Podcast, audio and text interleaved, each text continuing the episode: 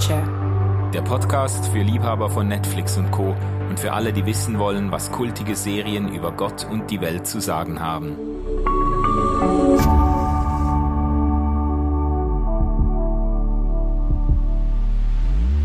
Herzlich willkommen, Freundinnen und Freunde der Popkultur, Serien, Nerds und alle, die sich gerne mit dem befassen, was in Fernsehen und Kino auf den Streaming-Services und so weiter gerade läuft.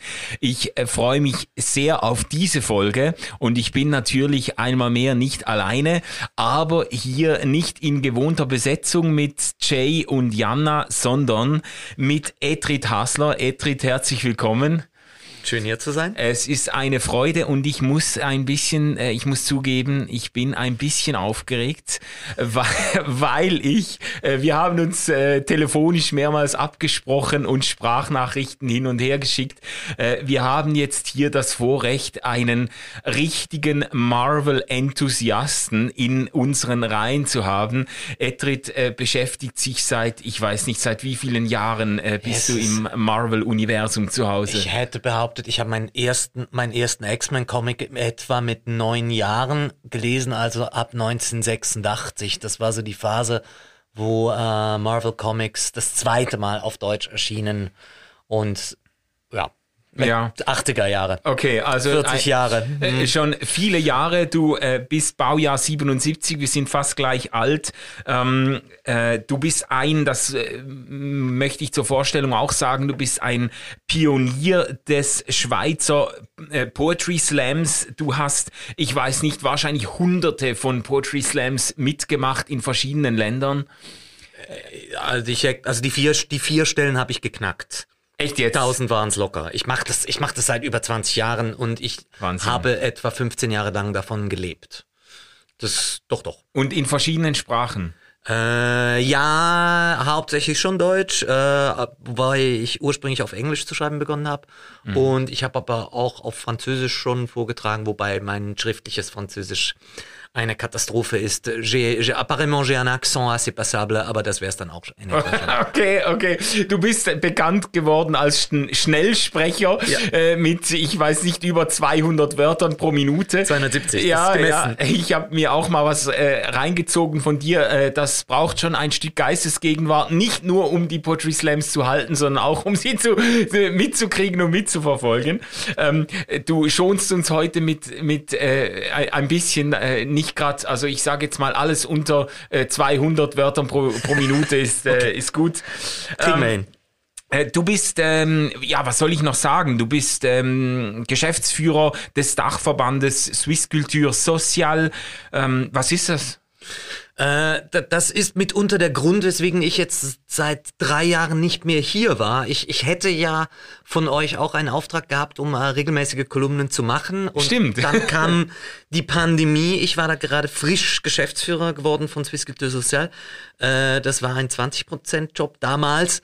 Dann kam die Pandemie und wir haben seither äh, die Nothilfe im Auftrag des Bundes für äh, notleidende Kulturschaffende aufgrund der Covid-Maßnahmen äh, geleistet. Das, dieser Auftrag läuft noch bis äh, irgendwann zwischen Ende März und Ende Mai, aber die Arbeit wird weniger bei mir. Okay. Und deswegen kann ich es mir wieder leisten, äh, mich mit Popkultur rum, rumzuschlagen, was mich sehr freut. Sehr schön. Also du bist, äh, du bist ja auch ein bisschen ein Hansdampf in allen Gassen. Du hast äh, als Journalist schon gearbeitet, du warst in der Politik aktiv und eben, äh, um jetzt den Bogen zurückzuschlagen, du äh, bist äh, mehr zu Hause in diesen äh, Comic Uni Universes, in, vor allem in diesem Marvel-Universum, als irgendjemand, den ich je getroffen habe. Ich habe sogar, ich weiß sogar noch, als wir uns zum ersten Mal begegnet sind, da habe ich dann, da hast du irgendwie Interesse gezeigt, als ich von Marvel-Filmen gesprochen habe und ich habe dann gesagt, ah, bist du auch so ein Marvel-Nerd? Und irgendwann habe ich gemerkt, ich bin gar kein Marvel-Nerd, weil du dann angefangen hast zu erzählen und ich dann irgendwann äh, äh, zurückfragen musste, du, jetzt hast du mich verloren, was war jetzt nochmal? Und dann hast du äh, Comics zitiert aus den 50er Jahren und im, Ver im Vergleich mit Zeichnern der 70er Jahre und so. Und also wir werden da in den Genuss kommen. Du musst eigentlich vor allem darauf achten, äh, dass du uns äh, mitnimmst, auch diejenigen, die nicht. Äh, wie viele Comics liest du äh, pro Tag etwa? Pro Tag? Ja. An einem guten Tag sind das irgendwo zwischen 10 und 20. Ja, eben. Also Das- das schon. Genau. Ja. Und also äh, genau. ni- Nimm, nimm uns mit, auch diejenigen, die nicht so vertraut sind äh, mit ich der gebe mir Materie. Mühe. Ja. Ich, ich, bin mich, ich bin mich ja auch gewöhnt, dass, dass das auch niemand hören will. Das ist mir ja auch bewusst. Und zwar für mich ist die, diese Phase äh, jetzt seit, was sind es jetzt doch schon fast 15 Jahre, wo das jetzt plötzlich in den Kinos gelandet ist. Das war für mich auch zu Beginn sehr komisch, Ja. weil das plötzlich war so, jetzt reden dauernd irgendwelche Menschen, von denen Ja. ich vorher noch nie gehört habe, dass sich die dafür interessieren, reden über Figuren, die ich teilweise seit 30 Jahren kenne. Ja. Die kennen die seit fünf Minuten und sind jetzt Spezialisten. Aber nun gut. Ja, ja, krass. Ich, ich habe das versucht, ohne Neid zu tun. Ja, okay, aber das stelle ich mir jetzt schon auch noch witzig vor, dass man eigentlich so mit einem Nischenwissen irgendwie aufwächst ähm, und dann plötzlich merkt, das wird jetzt komplett Mainstream. Jeder kennt die Figuren, spricht davon an äh, Faschingsumzügen, Fasnacht und so weiter, ist die Hälfte irgendwie als Spider-Man verkleidet. Ähm, ja, das äh, stelle ich mir ganz interessant vor, wenn dann plötzlich so ein, so ein äh, Nischenhobby so populär wird. Das, das ist definitiv so und äh, wir leben ja auch in einer Zeit, in der plötzlich ähm, Nerdtum angeblich als sexy gilt. Das war zumindest die These, die bei Big Bang Theory ja plötzlich so im, im Raum stand. Ich glaube nicht, dass ich so weit gehen würde, das zu behaupten, aber man muss sich zumindest nicht mehr schämen, auf Partys äh, äh, einen, eine, eine Fernsehserie oder einen Film irgendwo in eine Smalltalk-Konversation einzuwerfen. Manche Leute langweils, die sagen das aber auch und es ist ganz okay, man wird nicht gleich geächtet. Ja, also heute wirst du nicht geächtet, sondern äh, nach allen Regeln der Kunst ausgenommen mit deinem Wissen, weil äh, da, da, ich freue mich auch sehr auf das Gespräch, weil äh, du jetzt wirklich da äh, in die Tiefe gehen kannst. Wir, äh, wir werden nicht die Zeit, also wir haben, glaube ich, schon am Telefon äh, länger gesprochen, als wir für die Aufnahme Zeit haben. Also lass uns jetzt mal in Medias Res gehen und wenigstens eine Figur ein bisschen äh, antippen und da ein bisschen äh, drüber diskutieren. Wir können dann immer noch, das haben wir uns ja offen gehalten, wir können dann immer noch äh, äh, weitere Folgen aufnehmen, äh, wenn uns äh, das Thema trägt. Heute geht's um Thor. Ähm, Thor ist ein Mitglied der Avengers, ähm, sehr bekannt geworden, auch nicht nur durch die Thor-Filme, sondern auch durch die Avengers. Äh, Filme, die ja zu den äh, erfolgreichsten Filmen der Welt gehören, also der äh, Geschichte, ähm, die, ähm, ich glaube, es ist ähm, ähm, Avengers Endgame, äh, hat bis zum zweiten Teil von Avatar, bis der jetzt durch die Decke gegangen ist, eigentlich die Liste der erfolgreichsten Filme aller Zeiten angeführt. Äh, da spielt Thor natürlich auch eine Rolle. Ähm, Thor war immer ein bisschen mein Liebling, ehrlich gesagt, unter den Avengers. Auch äh, er wird auch so inszeniert, wenn er auftritt, dann werden die Karten neu gemischt, dann dann äh, fliegen äh, die Späne und die Funken. Ähm, äh, Vielleicht kannst du uns ein bisschen mitnehmen zuerst. Also, ähm, wo sollen wir anfangen? Vielleicht bei den Torfilmen und dann ein bisschen Hintergrund oder würdest du es gerne umkehren? Ich, ich, ich glaube, es ist gut, wenn man ganz kurz ein bisschen Hintergrund gibt. Ja. Weil, also, es ist ja klar, wir sprechen hier über eine Figur, die haben ja nicht die Marvel äh, Comics äh, erfunden, ja, sondern das ist eine Figur aus dem germanischen Pantheon. Äh, Ich habe mich jetzt bei der Recherche dazu, äh, bin ich plötzlich dann selber auch, äh, war ich ein bisschen überrascht, dass es anscheinend große Parallelen gibt in der Art und Weise, wie diese Geschichten erzählt wurden und in der Art und Weise, wie äh, die biblisch-neutestamentarischen Geschichten erzählt wurden. Ah, ja. Ähm, das war mir alles so nicht ganz bewusst. Was ich wusste, ist, ist, ähm, dass logischerweise das eine Figur ist eben dieses germ germanisch-keltischen Pantheons. Das und die These habe ich schon mal in einem WhatsApp-Artikel aufgestellt, die man ja im 20. Jahrhundert nicht zuletzt deswegen kannte, weil die Nazis eine unfassbare Faszination ja hatten mit diesem germanischen Ja. äh, Göttertum und Thor war tatsächlich der Schutzpatron der SS. Ah, krass. Ich ja. weiß nicht, ob das Jack Kirby und Stan Lee und sein Bruder Larry äh, lieber wussten, als sie äh, die, die Torfigur dann plötzlich in den Comics wieder entdeckt haben. Was ich hingegen weiß, ist, alle drei haben ja tatsächlich im Zweiten Weltkrieg als Soldaten auf amerikanischer Seite gedient. Es ist also gut möglich, dass sie das mindestens auf dem Schirm hatten. Ich habe äh, in einem Nachruf in der WOTS mal Stan Lee als die Person beschrieben, die Thor den Nazis entrissen hat. Ja, genau dieser Gedanke ist jetzt, ich wusste, ich wusste das nicht, dass, dass ähm, Thor Schutzpatron der SS war. Aber genau dieser Gedanke ist mir jetzt gekommen, dass ich gedacht habe, ja. wenn man den jetzt in einen neuen Kontext setzt, dann äh, ringt man ihn eigentlich dieser Instrumentalisierung durch die Nazi-Ideologie wieder ab. Irgendwo. Komplett. Und das gemacht von drei Männern, die allesamt jüdisch waren und ja. allesamt auf amerikanischer Seite in eben diesem Zweiten Weltkrieg gegen die Nazis gekämpft haben. Das trägt schon eine gewisse Bedeutung ja. äh, aus, aus, aus meiner Sicht. Ja, ja absolut. Ja. Und da wird jetzt also, du hast das schon ange, angedeutet, da wird jetzt also eine Figur wiederbelebt, die in den nordischen Mythen, in den, den germanischen Mythen eine wichtige Rolle gespielt hat, die da zum, zum Götterpantheon gehört hat, ähm, äh, um die sich ganz viele Legenden ranken. Und jetzt wird diese Figur ins Comic-Universum wieder hineingeboren. Genau. Die, also in, in den Comics, das ist eine, eine, sehr banale noch äh, Zeit, äh, gerade in diesen frühen 60er Jahren, also eben das, die, die Figur wurde 62 in der jetzigen Form, wie man sie jetzt auch aus diesen Filmen kennt, ähm, äh, das erste Mal wieder, wieder eingeführt. Sie war zuvor schon, aber eher als Bösewicht und lustigerweise auch auf Seite der Nazis in den 50er Jahren schon mal aufgetaucht, ähm, aber eben in der Form das erste Mal ab, ab 62. Das ist das gleiche Jahr, wo auch die Fantastic Four das erste Mal, das erste Mal auftauchen und ein Jahr bevor dann die Avengers äh, in den Comics auch das erste Mal gemacht werden. Es ist das, das sogenannte Silver Age of Comics. Ah, ja. Das ist dieses Zeitalter, wo Superhelden nicht einfach nur, um das ein bisschen überspitzt zu formulieren, nicht einfach nur irgendwelche Typen in Strumpfhosen mit äh, Kostümen und Capes sind, die mh, hm, teilweise schon mit Kräften, aber immer noch so halbwegs menschlich ähm, das Verbrechen bekämpfen, sondern wo es wirklich um so quasi Gottheiten geht. Also ähm, Figuren, fast alle männlich, mit, mit äh, Kräften, die so übermenschlich sind, dass man sie wirklich als neue Gottheiten anschauen muss. Die Fantastic Four waren so die ersten in, in, diesem, in diesem Zyklus und es war wie naheliegend, weil die Begrifflichkeit von neuen Gottheiten sehr schnell auch in den Comics äh, gewählt wurde, war es eigentlich naheliegend, dass man dann sich tatsächlich auch auf halt reale Gottheiten Beruf oder eben Figuren, die man halt schon als Gottheiten kannte.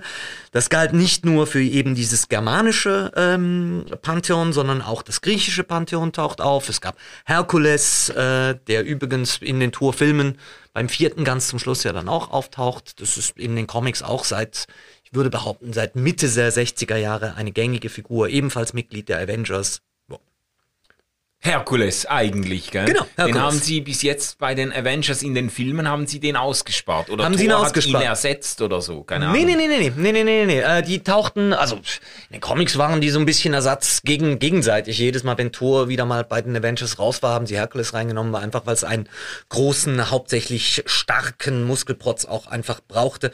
In den Filmen ist es jetzt aber so, dass ganz zum Schluss des vierten, mhm. in der Post-Credit-Szene taucht er auf.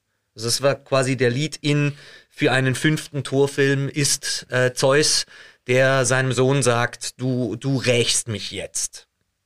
Ah, das jetzt, ist, jetzt fällt mir ein absolut kapitales Vergehen auf. Ich habe die Post-Credits des vierten Teils nicht yes, geguckt. Das ist, das ist so quasi der, der Anfängerfehler das, schlechthin. Ja, weil jeder, der auch nur ein bisschen etwas von Marvel-Filmen versteht, der weiß, man muss sitzen bleiben ja. bei den Credits bis die Post-Credits. Da wird immer noch angeteasert, was im Marvel-Universum jetzt gerade so ansteht oder geplant wird. Ja. Und ich habe den Film nämlich im Kino verpasst und dann irgendwie zu Hause gestreamt und es war schon schon spät. Und jetzt, jetzt, als du das erzählt hast, wurde mir klar, ich habe das, das habe ich verpasst. Ja. Das ist jetzt echt, muss ich gerade Kein Problem. gerade nachschauen. Jetzt Also habe ich dich natürlich gespoilert. Ja. Das ist schade, aber Ja, es ist schuld. halt so. Ja, ja, Ja, ist halt so. Ja, aber das, also das, das war der Lead-In für einen potenziell fünften Film. Du, ich, ich glaube, das, das ist eigentlich schon gut so an, an Vorgeschichte. Viel mehr braucht's da irgendwie gar nicht. Äh, ich hätte gesagt, wir, wir springen, springen wir mal in die konkreten Filme gleich schon rein, oder? Ja, ja, Ja, genau, ja. genau. Also der erste Film ist äh, 2011, glaube ich, erschienen, wenn es mir recht ist. Der spielt noch mehrheitlich auf der Erde, obwohl Thor ja äh, quasi aus seiner eigenen Welt kommt. Asgard, das ist so seine Stadt oder sein, äh, seine Heimat. Ähm, während der zweite Film dann fast vollständig in Asgard und in anderen äh, äh, fantastischen äh, Regionen stattfindet irgendwie. Genau. Ja, äh, magst du zum Handlungs, zum, zur Handlung der Filme kurz was sagen, dass man so ein bisschen eine Ahnung kriegt, auch diejenigen, die jetzt mit den Filmen nicht vertraut sind, was wird da so abgehandelt? Um- unbedingt. Wo, worum geht's so? Unbedingt. Also äh, einfach und verknappt gesagt, ich meine, so produktionstechnisch war ja klar, diese ersten paar Marvel-Filme, die haben ja alle nur dazu gedient, den Setup für Avengers zu machen, wo dann klar war, dass diese ganzen Figuren zusammen in einem Film Ja. äh, genommen würden. Das alle, alle Filme, die bis dahin kamen, ging es darum, verschiedene Zielgruppen ein bisschen zu aktivieren, um dann Avengers so kraftvoll wie möglich zu machen als, als, als Sammelbündel. Du hast es vorgesagt, also es sind äh, alle vier Avengers, oder nee, Entschuldigung, alle fünf Avengers-Filme, fünf sind es ja, glaube ich, inzwischen. Sind es vier oder fünf? Nee, es sind vier. Es sind, glaube ich, noch vier. Es sind ja. vier. Äh, sind unter den Top 15 der erfolgreichsten Filme aller Zeiten. Ja, krass. Ja. Ähm, gut, äh, das nur, nur kurz. Die, die Handlung ist eigentlich ziemlich simpel. Äh, ein, ein klassischer Topos aus dem germanischen Pantheon. Odin äh, ist sauer auf seinen Sohn, wegen was auch immer war gerade wieder mal aufsässig und schmeißt ihn auf die Erde. Das ist tatsächlich auch in den Comics ein, ein Topos, der immer wieder mal kommt. Ganz ursprünglich war das nicht. Äh, es ist aber, um den Bogen hier gleich schon zu machen, weil ich, ich, ich, ich hoffe, ich darf das, äh, wenn wir in einem religiösen Kontext diskutieren, versuche ich natürlich auch zwangsweise nach, nach Parallelen in der Bibel. Eine unfassbar messianische Geschichte ist das ja eigentlich. Das ist Jesus, der unfreiwillig auf die Erde geht. Ja? Odin ist sauer auf seinen Sohn und schickt, schickt den auf die Erde, Ja. um quasi seine eigenen Sünden äh, verzeiht zu bekommen. Ist mir klar? Zu büßen, oder? Richtig, Ja, also es sind seine eigenen. Es sind also und zwar seine eigenen Odins Sünden. Es sind die Sünden des Gottvaters, des Mhm. Allvaters, weil er hat ja seinen Sohn erschaffen. Das heißt, wenn der ein aufsässiger Arsch ist, dann ist das nicht der Fehler dieses Sohns, sondern es Ah, ist der ja. Fehler Odins und der schickt ihn auf die Erde schon als äh, Teil einer Wut. Hm? Odin ist das archetypische Bild des wütenden alten Mannes Gottes. Äh, der schickt ihn aus purer Wut auf die Erde, um dort was auch immer zu tun. Wie gesagt, wahrscheinlich seine Sünden zu verbüßen, aber vielleicht auch einfach ganz möglichst weit weg zu sein. Ja. Dort auf der Erde ähm, entdeckt Thor dann nicht nur seine Liebe ganz grundsätzlich zu den Menschen, sondern eben auch die Liebe zu einer Frau. Jane Foster, die dann in den späteren Filmen sehr, sehr wichtig wird, gespielt von der wunderbaren Natalie Portman. Genau, das äh, nur als Klammerbemerkung. Äh, Die Filme sind unglaublich hochkarätig besetzt. Krass, also Ja. äh, der Odin, der Vater, wird von Anthony Hopkins, von keinem geringeren äh, gespielt. Äh, die äh, F- äh, Freundin Jane äh, Foster wird, wird von Natalie Portman gespielt. Später kommt im letzten Teil Christian Bale kommt ins Spiel und so. Äh, es Russell Crowe. Russell Crowe. Es ist ein, ein Stell dich ein der absoluten A-Liste von Hollywood-Stars, die sich da äh, die Klinke in die Hand geben. Ähm, und äh, es sind doch auch ein paar wirklich gute ähm, Performances darunter, muss man sagen. Muss man ja, sagen, Ja. ja. Aber äh, mach weiter. Also gerade, Hop äh, gerade Hopkins als Odin ist, ist, ist unfassbar toll anzusehen. Ja. Einfach auch. Also gerade weil niemand wird so so schön wütend wie er. Ja. Und wenn du ihn gleichzeitig auch schon als, als Hannibal Lecter gesehen hast, dann kriegt diese Wut auch wie, die ist nicht einfach nur leer, sondern die, die kann angsteinflößend sein, auch wenn du genau weißt, das ist nur ein Film, den ich da Ja, ja, ja. ähm, Der verliebt sich. Er verliebt sich dann richtig. Es gibt, es gab, das ist mir beim, beim Zuschauen aufgefallen, einen ganz lustigen Moment, wo also Jane Foster, die in den Comics übrigens einfach eine Krankenschwester war, weil äh, äh, Thor selber auch eine eine Secret Identity übrigens hatte. Donald Blake, das wird in den Film ganz kurz abgehandelt. Das ist dann ihr Ex-Freund, der hat dann nichts mehr mit Thor zu tun. Ähm, sie ist aber Wissenschaftlerin und die sucht ja dann so nach ähm, Wurmlöchern. Ähm, mm, die, jetzt habe ich den Namen vergessen, die irgendwas Einsteinbrücke äh, versucht sie herzustellen. Ah, ja. Genau. Ja. Also die suchen dann so nach nach, äh, Portalen in andere Welten und so. Ganz genau. Ja. Und es gibt in dem Zusammenhang, als dann das erste Mal so klar wird, okay, hier tauchen plötzlich Gottheiten auf, ähm, wird eine These in diesem ersten Film geäußert, die ich super spannend finde, weil sie tatsächlich in den Comics äh, eben nicht mehr nur eine These ist, sondern ganz klar ausgesprochen wird, nämlich, das können ja gar keine Gottheiten sein, weil, seien wir ehrlich, es gibt keine Götter, ne? sagen die Wissenschaftler, ist ja logisch. Folglich müssen das ja Außerirdische sein. Das ist, aber es wird so mhm. ganz, ganz, ganz kurz abgehandelt ja. in einem Satz und auch nicht mehr weiter erwähnt. Ansonsten wird sich dann wirklich über diese ganzen vier Filme komplett ausgeschwiegen, was diese Gottheiten eigentlich sind. Es wird einfach angenommen, das sind sie. In den Comics, um den Bogen noch ganz kurz aufzutun, ist klar, das sind Außerirdische. Das sind Außerirdische, die irgendwann auf die Erde kamen und sich dort eine Form suchten und sich diese Form geben ließen von den Menschen, die sie beobachtet hatten. Mhm. das ist lustigerweise exakt die These von Erich von Däniken, die man ja kennt aus den 60er, 70er ja, ja, Jahren, ja, die extrem bedeutsam waren für die Entwicklungsgeschichte von Superhelden-Comics in den 60er und 70er Jahren. Die waren alle total Fan von von Däniken. Diese Thesen sind immer und immer wieder aufgetaucht in, einzelne, in Einzelheften. Also gerade Eternals zum Beispiel ist, geht auch in die Geschichte. Die Celestials sind eigentlich eine, eine von Däniken Erfindung. Ähm, Nochmal, was das germanische Pantheon betrifft, ist der Fall sonnenklar in den Comics. Das sind Außerirdische, die kamen auf die Erde und weil die Menschen gar nicht anders konnten, als sie so zu interpretieren, haben sie Gottheiten aus dem gemacht. Ah, der ja. Twist daran ist dann wirklich aber der, dass diese Gottheiten selber nicht mehr aus dem raus können. Die wissen das gar nicht mehr die meinen, sie seien Gottheiten, weil sie so sehr von den Gedanken der Menschen geformt wurden, dass sie aus dem gar nicht mehr ausbrechen können. Okay. Was ich ein, eine wirklich wunderbare, wunderbare metaphorische Abhandlung finde.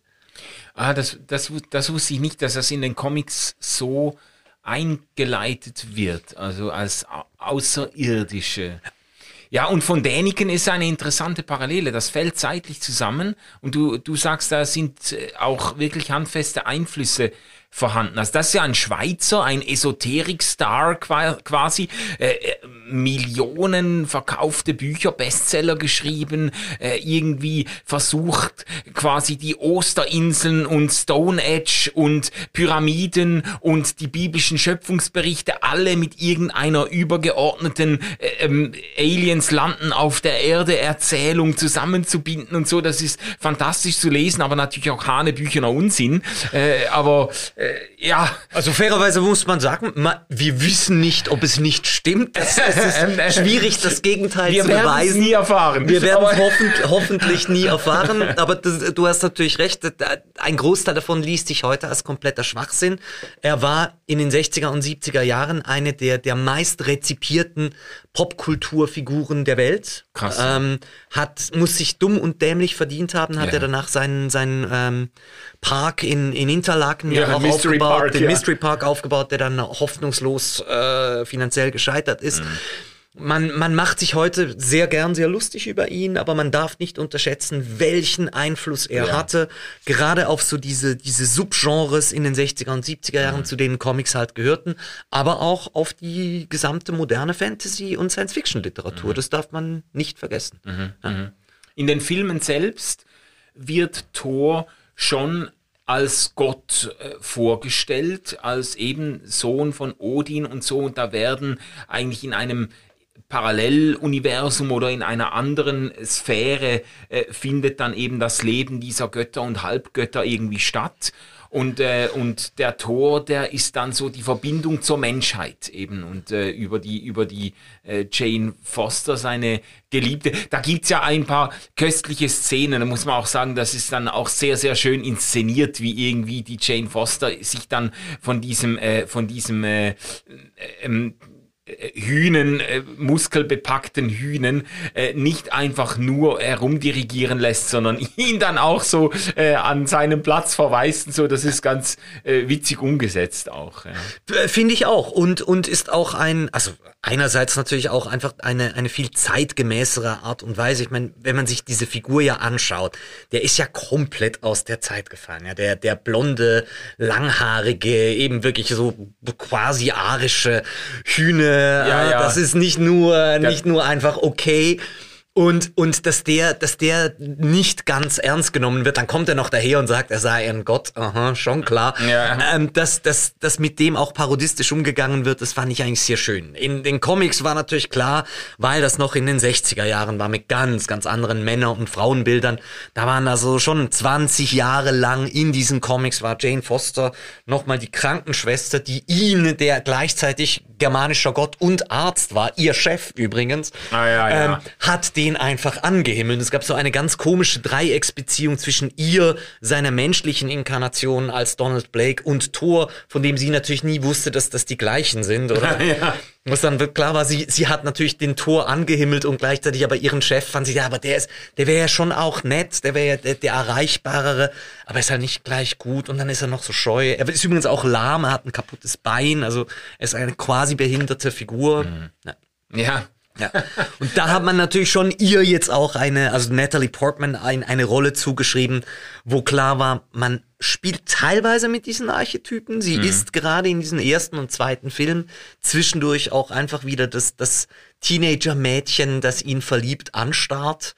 Aber klar, gleichzeitig ist sie auch die moderne, aufgeschlossene, intelligente, unabhängige Frau, ja. die ihm dann auch im zweiten Film, wo, wo sie das wo sie sich das erste Mal wieder begegnen, ihm auch einfach eine reinhaut, weil ja. er, weil er zwischendurch nicht mehr aufgetaucht in ist. In einer köstlichen Szene, in der er ihr erklärt, dass er leider äh, nicht abkömmlich war, weil er Welten retten und Universen verteidigen und äh, Heere anführen musste und sie, sie äh, ähm, ähm haut ihm eine rein und sagt Ausreden, Ausreden so quasi.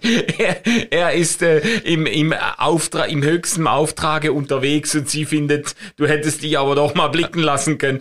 Ja, das ist, es sind köstliche Momente. Sie, sie wurde also, würdest du sagen, gegenüber den Comic, der Comicvorlage, wurde sie deutlich emanzipiert. Also man hat sie schon auch irgendwie versucht, auf Augenhöhe mit Tor zu bringen.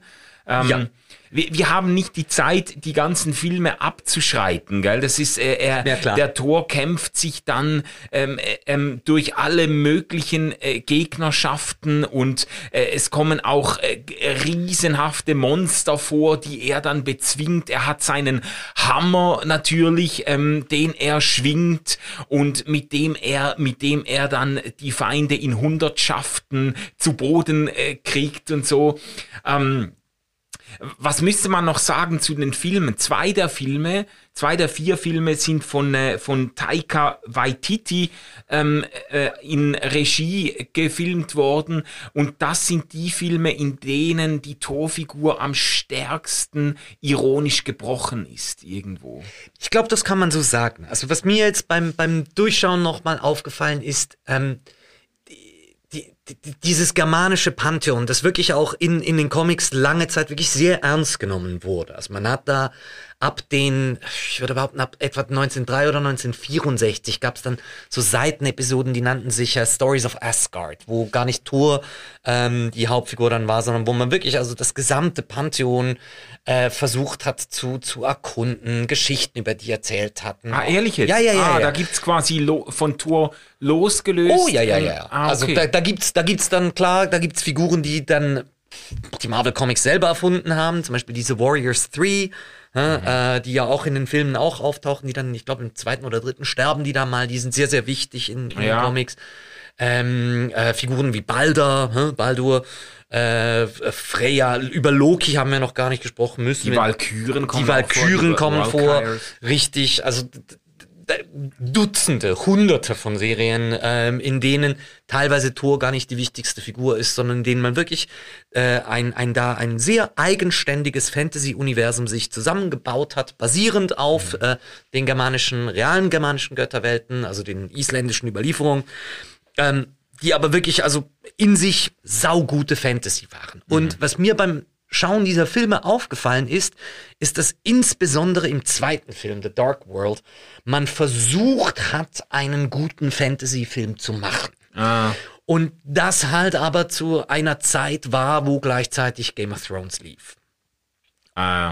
Und ähm, ich muss zu offen auch zugestehen, ich bin auch einfach ein riesiger Game of Thrones Fan und äh, naja, so gut wie George R. R. Martin sind einfach die wenigsten aktuellen Drehbuchautoren, AutorInnen und beziehungsweise, naja, also Game of Thrones hat die Messlatte so hoch gelegt, Ja, ja. wenn du gute Fantasy heutzutage machen willst, dann musst du dich daran orientieren und das konnten sie dann eben doch nicht. Was sie aber konnten, war eben lustig. Beziehungsweise einen, einen ironischen Zugang zu so völlig überdrehten und überzeichneten Figuren wie gerade diesen Gottheiten. Und das zeigte sich genau in diesem zweiten Film, wo die ganzen Fantasy-Aspekte, die sind wunderschön und die CGI waren teuer und das sieht grandios aus.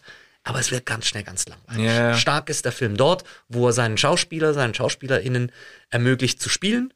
Sei das Hopkins, sei das Natalie Portman, sei das zu einem weniger großen Grad, aber doch auch, sei das auch Hemsworth, der nicht Kate nur Blanchett, die stimmt. die Schwester von, von, äh, von Thor. sie spielt Hela, sie spielt die Todesgöttin, klar. Ja. Das ist ich, ist, ist, ist das so, dass die im Film als, als seine Schwester? Ich dachte, das wäre sein, kann aber schon sein. Ja, ja, ich, Ja. Vielleicht können wir, bevor wir ähm, auf ähm, auch die Linie ein bisschen in unsere Gegenwart ausziehen oder Mhm. uns fragen, was macht denn eigentlich die die Faszination von Thor und überhaupt von diesen äh, großen Helden und Heldinnen des Marvel-Universums aus.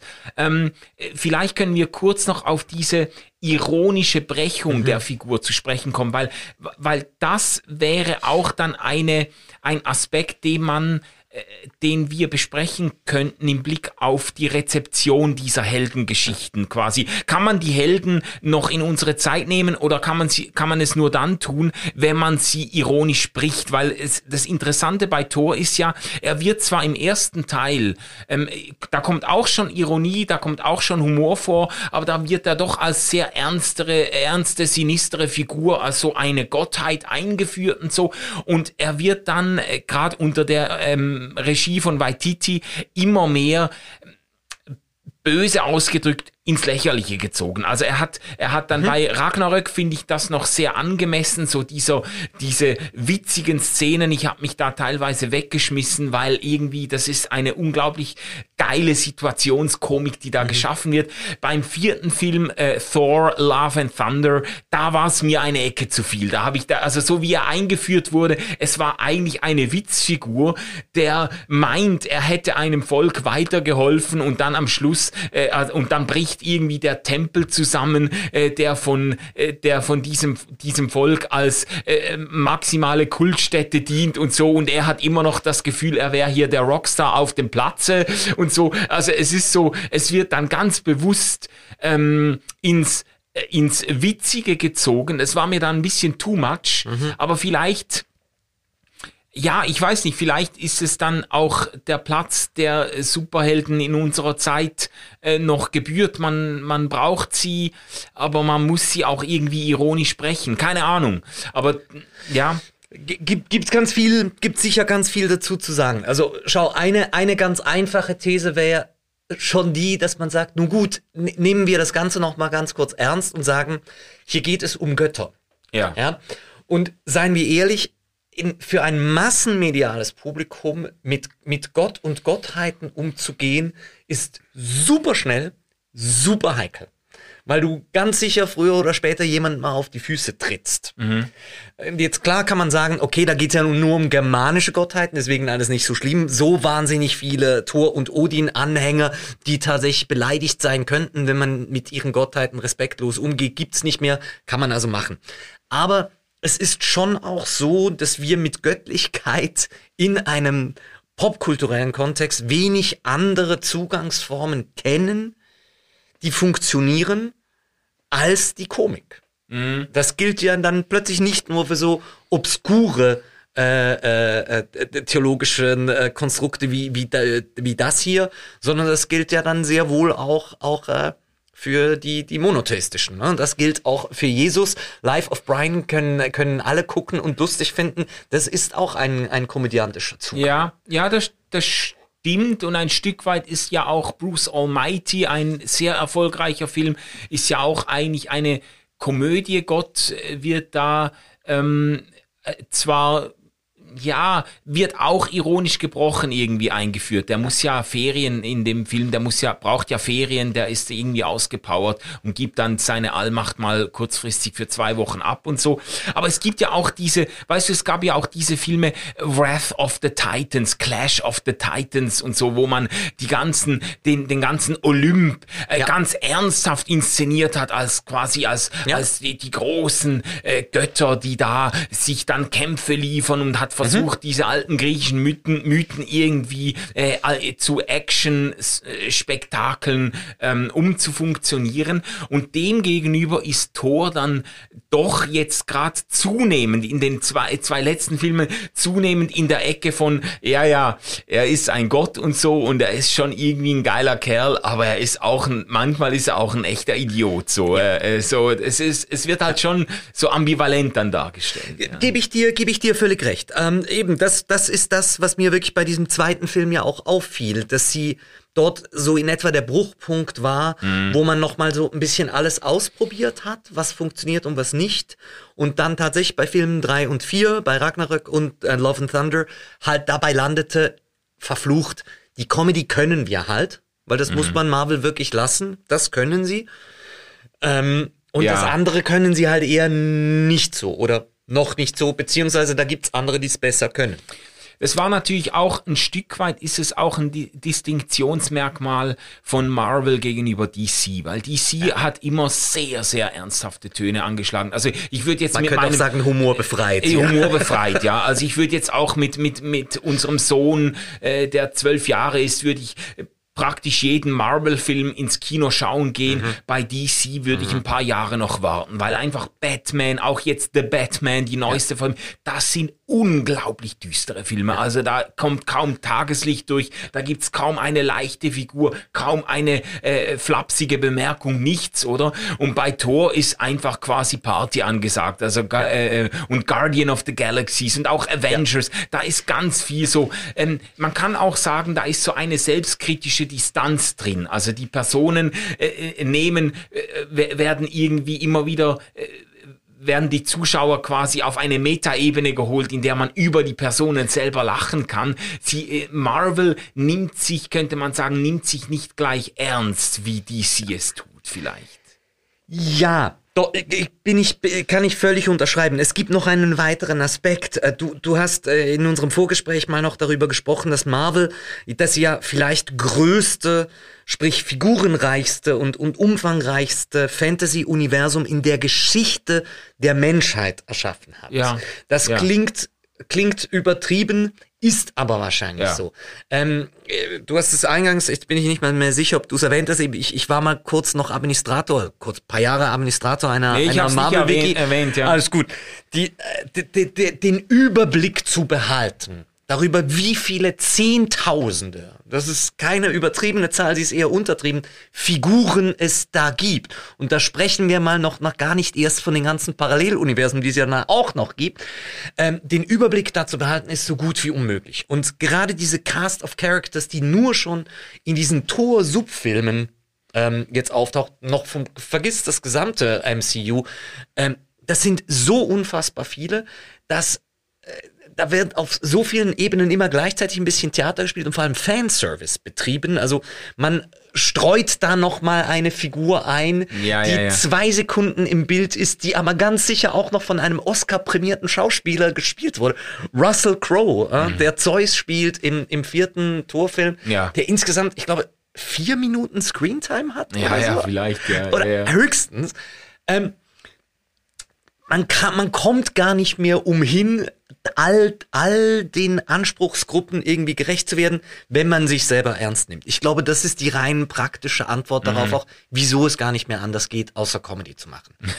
Weil, seien wir ehrlich, und da, äh, das gilt halt sowohl für die Comics wie für diese Filme, wie es aber eben halt auch für die tatsächlich die, dem Ganzen zugrunde liegenden Göttergeschichten, sei das im germanischen Pantheon oder eben auch in einem griechischen Pantheon, das du jetzt gerade mit äh, Clash of the Titans erwähnt hast, halt auch zugrunde lag, das sind ja Soap Operas. Ja, das sind Soap Operas mit, mit Hunderten von Figuren, die über Jahrzehnte, Jahrhunderte, Marvel Comics ist inzwischen auch schon fast 100 Jahre alt, Krass. ähm, erzählt werden mit Geschichten, die sich teilweise widersprechen, die aber auch immer wieder als Versatzstücke wieder neu gebraucht werden, wo wie klar ist, also das kannst du ja gar nicht mehr anders erzählen als, als so. Du kannst das alles gar nicht mehr ernst nehmen. Du musst Widersprüche aushalten.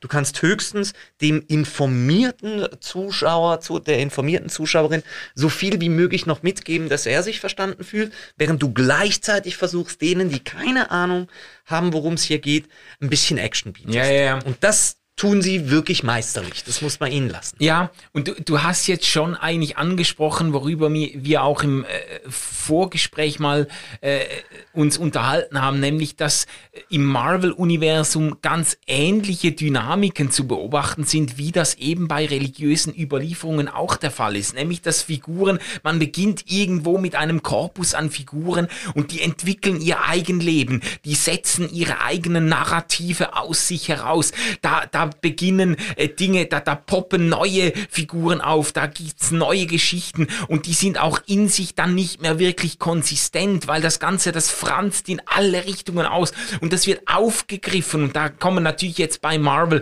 da kommen dann neue, neue Zeichner, neue Texter, neue Erzähler ins Spiel, die geben den Figuren ihren eigenen Spin, durchaus beeinflusst von den Ereignissen ihrer eigenen Zeit und so weiter. Also, und das ist ja alles, das hat eigentlich alles religiöse Parallelen. Also das Komplett. ist ja die Art, wie auch religiöse Geschichten überliefert werden. Die, die formen sich um, da, da ranken sich dann weitere Geschichten drumherum. Da wird am Lagerfeuer, werden Geschichten weitererzählt, sie werden expandiert, sie werden verändert und so weiter. Also das ist jetzt ähm, äh, ohne, ohne das Marvel-Universum jetzt unnötig aufladen zu wollen, gibt's da wirklich interessante Parallelen.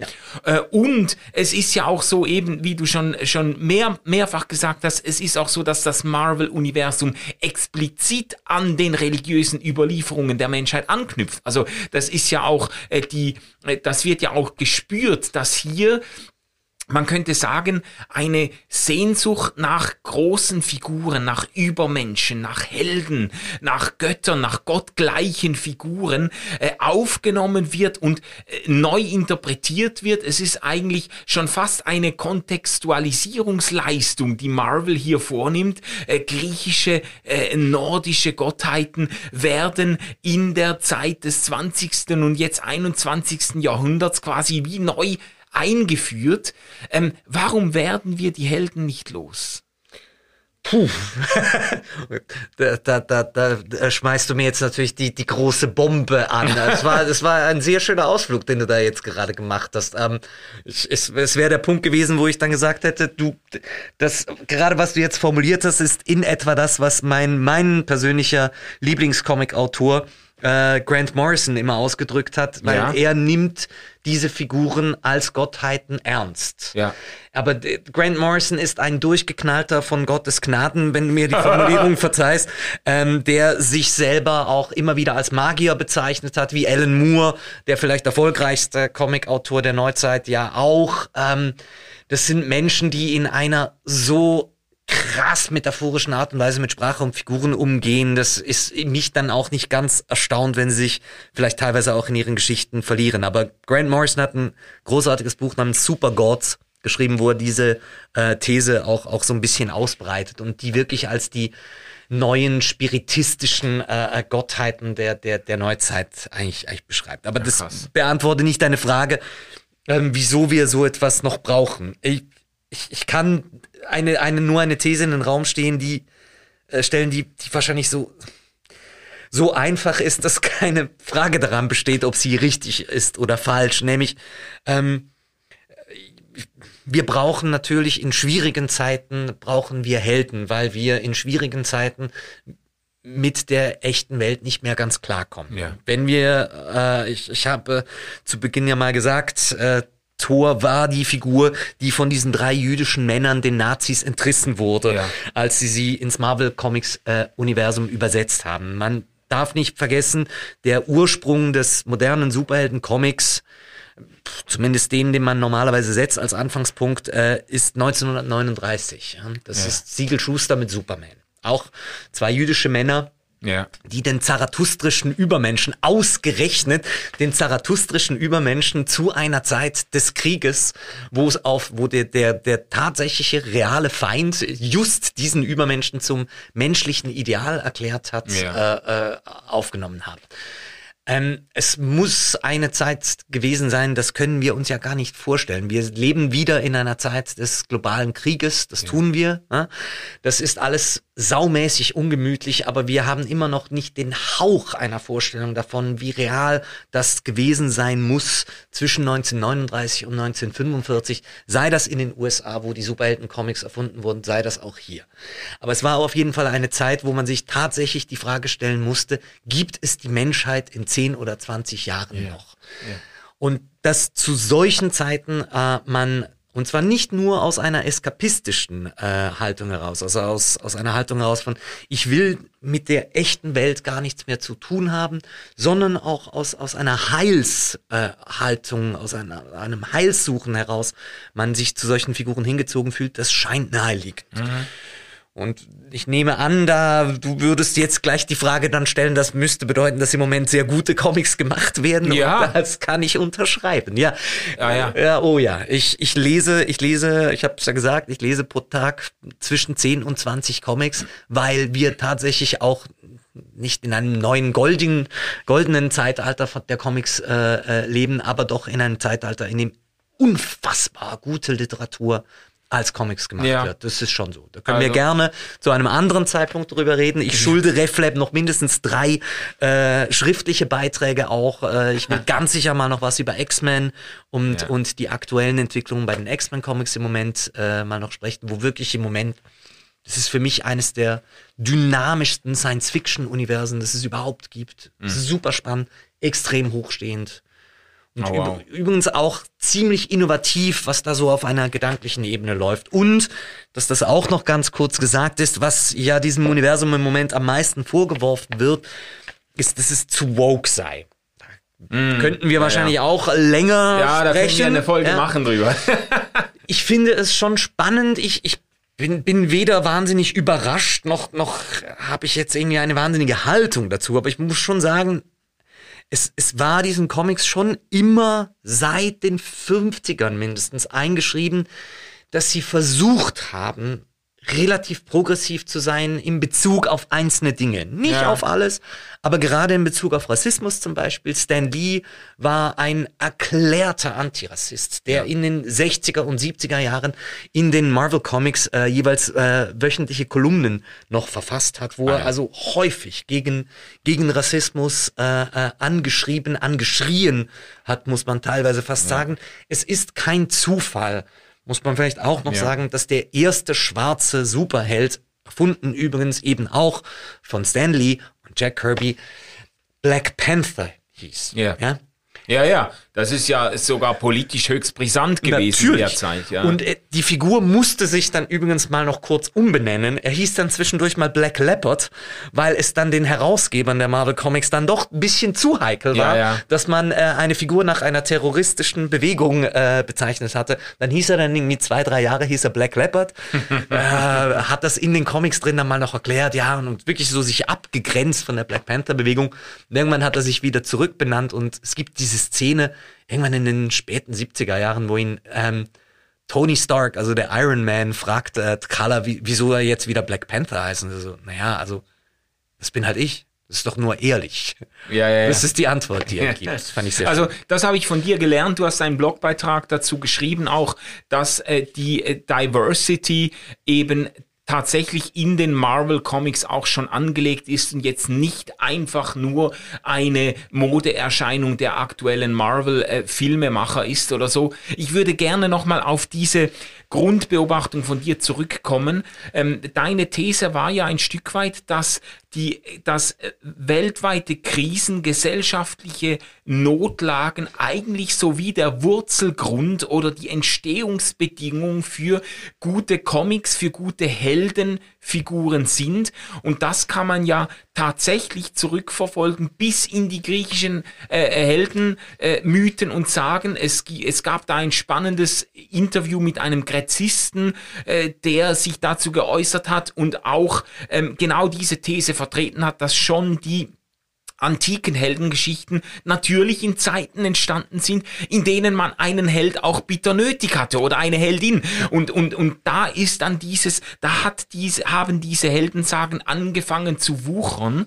Ähm, und das ist heute ja nicht anders. Und ich finde das schon faszinierend, manchmal auch irritierend, dass wir jetzt in einer Zeit, in der man schon seit Jahrzehnten das postheroische Zeitalter, die postheroische Gesellschaft äh, ähm, ausgerufen hat und gesagt hat, es ist vorbei mit den Helden. Ähm, das sind alles, man, äh, das sind quasi toxische Männerbilder, die da äh, repristiniert werden. Das sind alles irgendwelche in, individualistische Erlöserfantasien, die letztendlich Menschen nur entmündigen und entmächtigen und so weiter. Äh, Das ist vorbei. Es ist höchstens noch Platz für Anti-Helden.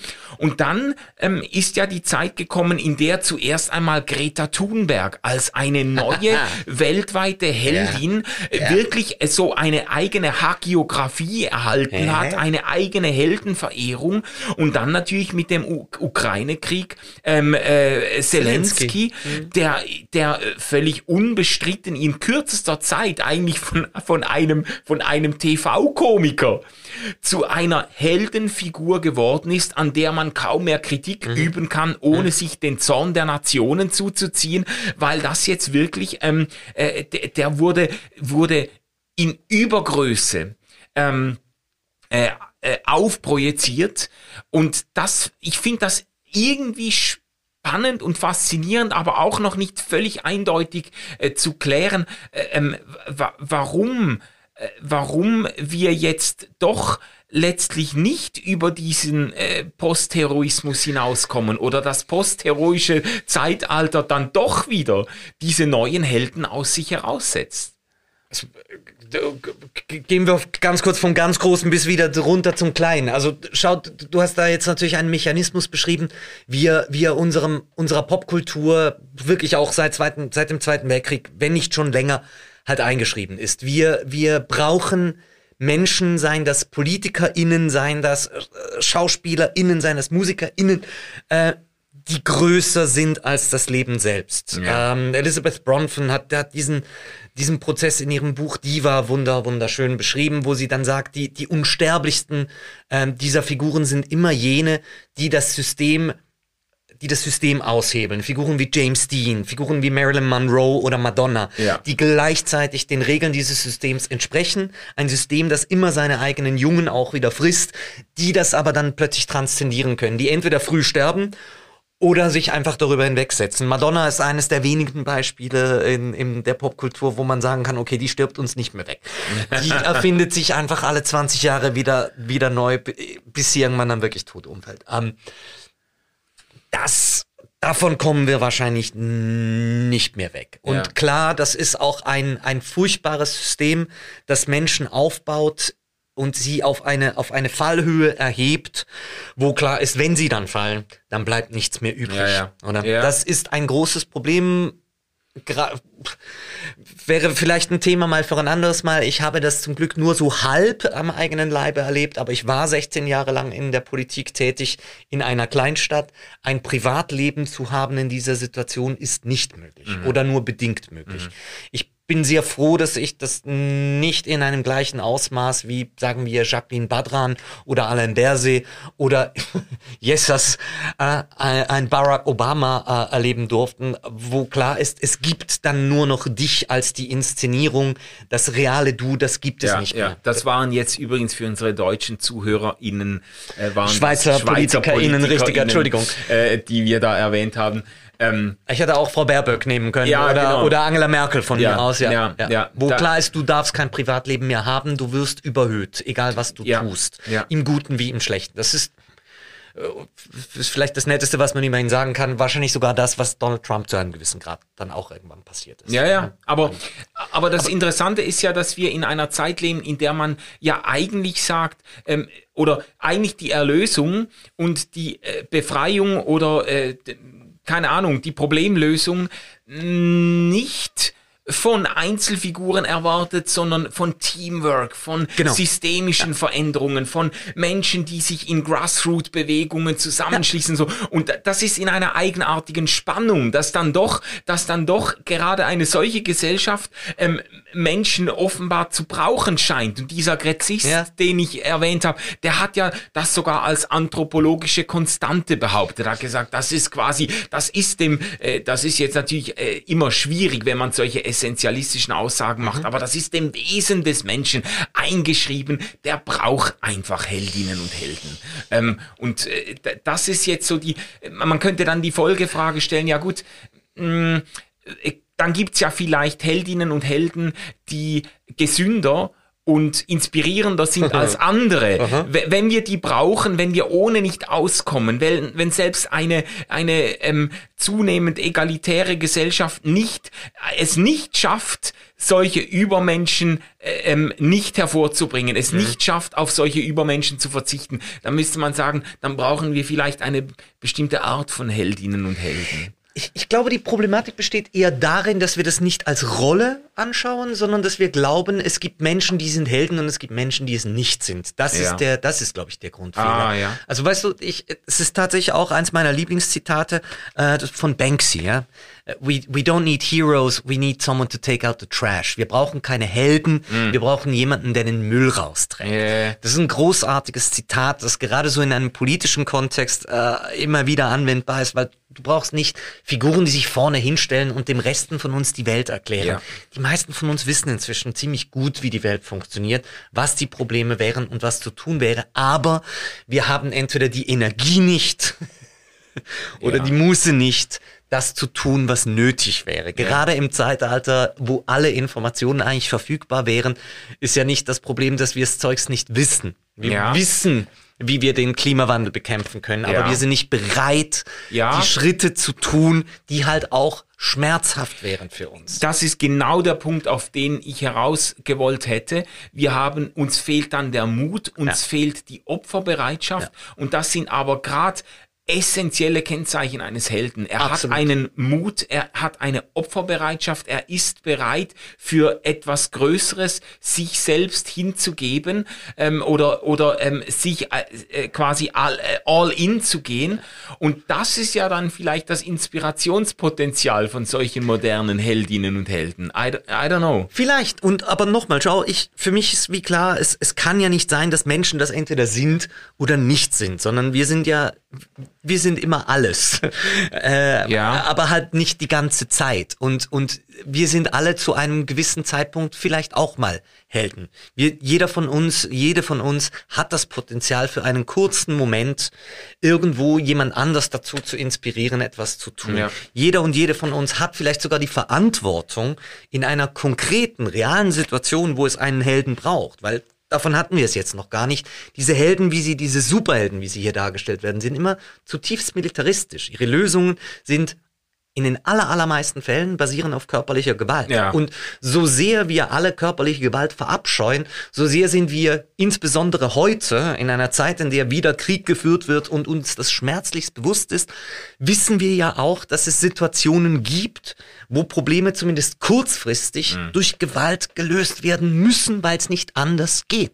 Wenn du an eine Vergewaltigung heranläufst äh, an der Zürcher Langstraße, Samstagmorgens um drei, Musst Ja. du nicht ausdiskutieren wollen, sondern es braucht jemanden, der kurz Täter und Opfer voneinander trennt und dem Täter eine reinhaut. Ja, das ist nicht schön. Ja.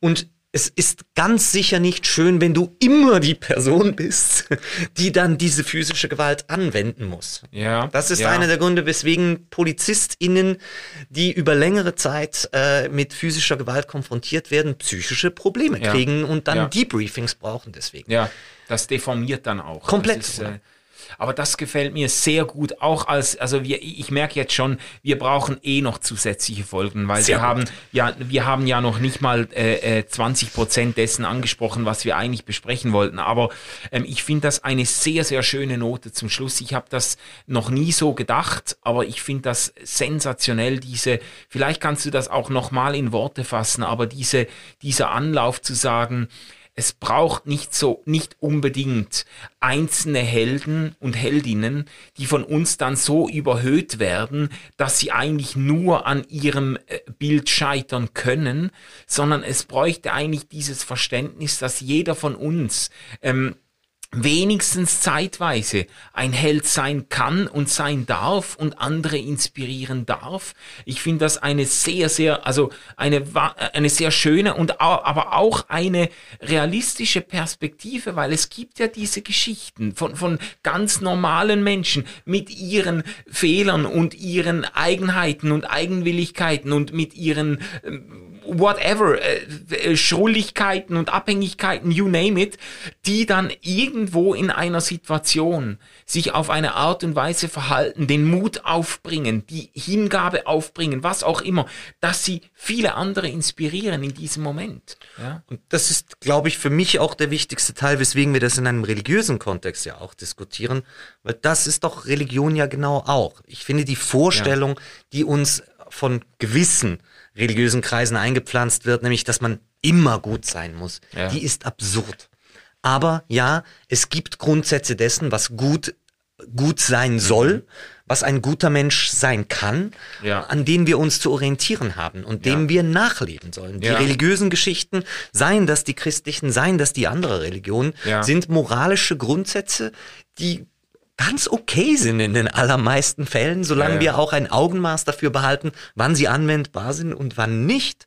Das zu tun und zu lassen, das und das in einem in einer menschlichen Gemeinschaft drin, das ist die Herausforderung. Ja. Und es gibt doch diese Momente im Leben, in denen man das Gefühl hat, so jetzt, also man kann das dann irgendwie äh, religiös interpretieren und sagen, jetzt hat mir Gott den Ball zugespielt. Man kann das auch anders sehen, aber wo man einfach merkt, so jetzt bin ich gefragt. Und jetzt ist irgendwie nichts mit äh, du und äh, warten auf einen, der noch kommen soll oder so, sondern jetzt, das ist jetzt meine Stunde, now's your time to shine oder wie man auch immer sagen will, aber jetzt äh, könnte ich einen Unterschied machen und den Mut aufbringen und so. Und es gibt ja auch Situationen, in denen man das dann auch wirklich tut und merkt äh, irgendwie, ähm, wie gut sich das auch anfühlt irgendwie. Wenn, ja, Und, und vielleicht, und das wäre wär vielleicht das wirklich ein schönes Schlusswort eigentlich. Ähm, du hast, du hast mir ja eine, eine These noch, noch zu äh, gespielt, die auf dem, auf einem Aufsatz von, von Gräber basiert. hm? ja Amerikanischer Graeber, Soziologe. dieser Genau. Anthropologe, ja. Äh, Genau. Ähm, der feststellt, dass ja diese Superheldengeschichten ja alle immer darauf basieren, dass einen Status quo aufrechterhalten. Das stimmt. Dieses Strickmuster ist ganz einfach.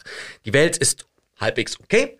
Da kommt eine Bedrohung von außen, es droht alles zusammenzubrechen, dann kommt der Held, die Heldin, bekämpft diesen, äh, äh, diese Bedrohung von Ja. außen und zum Schluss wird der Status quo wiederhergestellt. Gut. Er verwendet das als Kritik, um zu sagen, das ist eigentlich alles super reaktionär. Es gäbe die Variante, das umgekehrt anzuschauen. Die Reaktion von mir als Leser, als Leserin muss doch sein, aha, das hat einen Vorbildcharakter. Ich sehe, es kann eine Bedrohung, die real existiert, die kann besiegt werden. Aber das ist immer noch Fiktion. Ich habe in meinem Leben sehr reale Bedrohungen. Ja. Dieser Held, diese Heldin wird das nicht für mich übernehmen. Superman oder Thor oder Spider-Man wird den Klimawandel nicht äh, verhindern, Abwenden, ja. sondern der Job, der liegt bei mir. Ja. Und wenn die, solange die mir das ultimative Böse in den äh, Seiten der Comichefte oder auf der Kinoleinwand vom Hals halten, dann habe ich mich um den Rest zu kümmern. Ja. Ja, sehr schön. Etrit, vielen Dank für dieses Gespräch. Das war super spannend.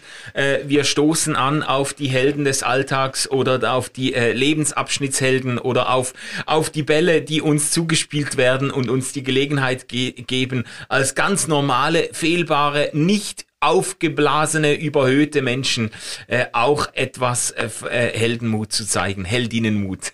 Etrit, es war mir eine Freude. Mir auch, Manuel. Vielen Dank. Auf ein andermal. Ihr Lieben, bis zum nächsten Mal.